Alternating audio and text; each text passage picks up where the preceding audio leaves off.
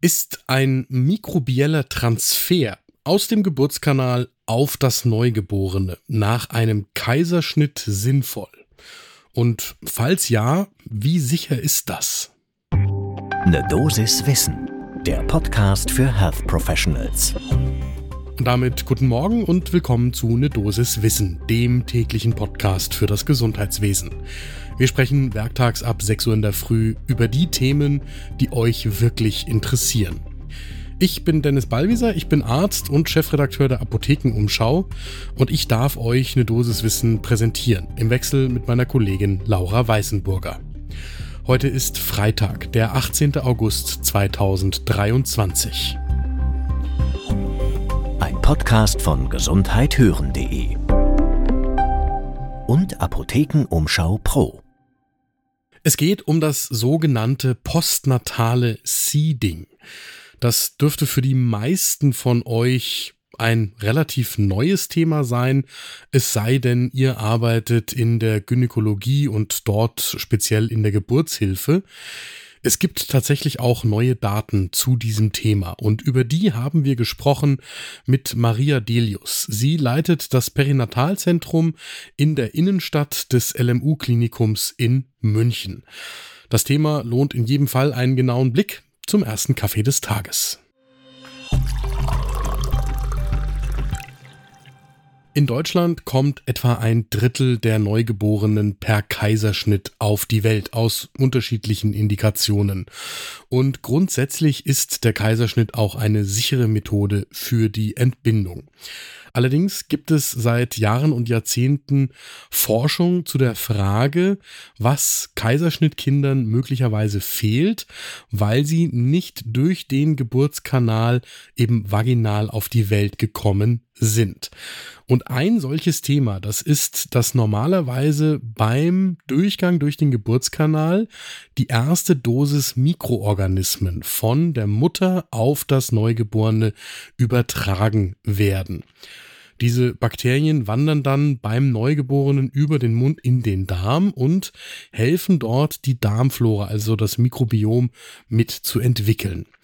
Und diesen Mikroben kommt eine Schlüsselrolle bei der Ausbildung des Immunsystems und der Programmierung des Stoffwechsels zu.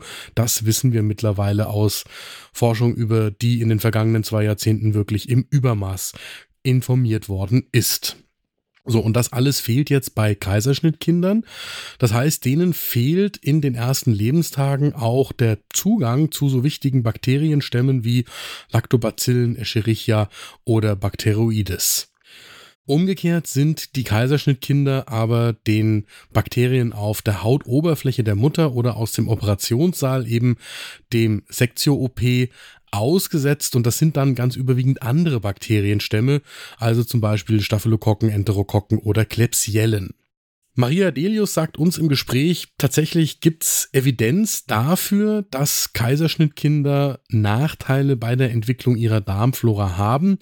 Es gab 2016 dazu eine größere Veröffentlichung in Nature Medicine und da hat man gesehen, dass in der Darmflora von Kaiserschnittkindern mehr opportunistische Keime vorkommen als bei den Kindern, die vaginal geboren worden sind.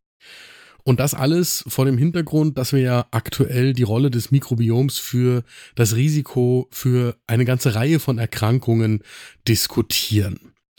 Nach den epidemiologischen Daten könnte man also davon ausgehen, dass es möglicherweise negative Auswirkungen auf die neurologische Entwicklung, das Immunsystem oder den Stoffwechsel der Kinder gibt, wenn die Kinder per Kaiserschnitt geboren werden. Allerdings, das ist eine Hypothese, das ist noch nicht bewiesen. Und das Ganze reicht dann zum Beispiel von Asthmaerkrankungen bis zum Risiko für ein erhöhtes Gewicht. So, und vor diesem ganzen Hintergrund und teilweise vorhandenen Daten, aber teilweise auch erst einmal aufgestellten Hypothesen gibt es jetzt eine Diskussion über das sogenannte postnatale Seeding nach dem Kaiserschnitt. Wie funktioniert das? Es gibt zwei Methoden.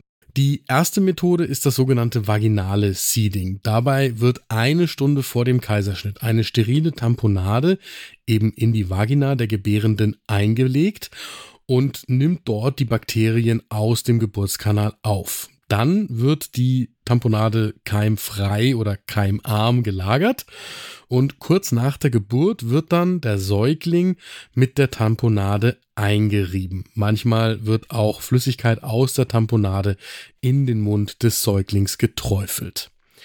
Die zweite Methode, die ist verhältnismäßig neu und in Deutschland kommt das noch gar nicht vor, aber der Form halber führen wir das hier mal mit auf. Man arbeitet eine Stuhlprobe der Mutter zu einem fäkalen Transplantat auf.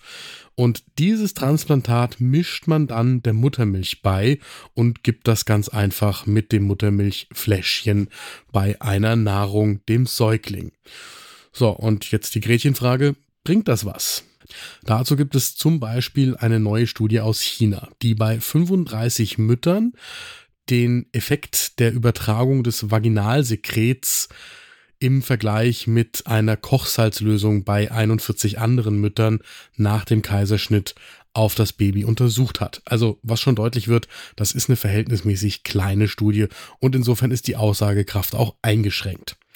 Was haben die WissenschaftlerInnen gemacht? Die haben 42 Tage nach dieser Übertragung das Mikrobiom und die Stoffwechselprodukte im Darm der Neugeborenen untersucht und haben das Ganze nach drei und sechs Monaten nochmal nachverfolgt und haben auch mit Hilfe von Fragebogen versucht, die neurologische Entwicklung der Kinder zu monitoren. Und zusätzlich haben sie dann noch den Eltern Fragen gestellt zur Kindesentwicklung. Maria Delius sagt uns, dass es tatsächlich in dieser Studie so aussieht, dass das postnatale Seeding innerhalb der ersten 42 Tage die Entwicklung der Darmmikrobiota signifikant positiv beeinflusst hat und dieses Seeding sich positiv auf fäkale Metaboliten und Stoffwechselwege einschließlich der Kohlenhydrat- und Aminosäurestoffwechsel bei den Neugeborenen ausgewirkt hat. Das Ganze scheint auch positiv sich auf die entwicklungsneurologischen Ergebnisse dieser Kinder ausgewirkt zu haben. Deswegen sagt Maria Delius uns im Gespräch, sie erwartet, dass da weitere Studien, also vor allem größere Studien folgen werden, um sicherzugehen, dass man diese Ergebnisse auch reproduzieren kann. Allerdings, und das sagt Maria Delius auch, ist die offene Frage, wenn das nach 42 Tagen und drei und sechs Monaten zu beobachten ist, dann heißt das noch nicht, dass es einen Unterschied später im Leben gibt. Und das wird die wirklich spannende Frage sein. Es gibt noch eine zweite, relativ neue Studie aus den Niederlanden, aus Utrecht. Da sind 120 Mutter-Kind-Paare untersucht worden, von denen knapp zweieinhalbtausend Proben aus den ersten 30 Tagen nach der Geburt untersucht worden sind. Und da ging es darum, woher die Mikroben auf Haut und Schleimhäuten der Neugeborenen kommen.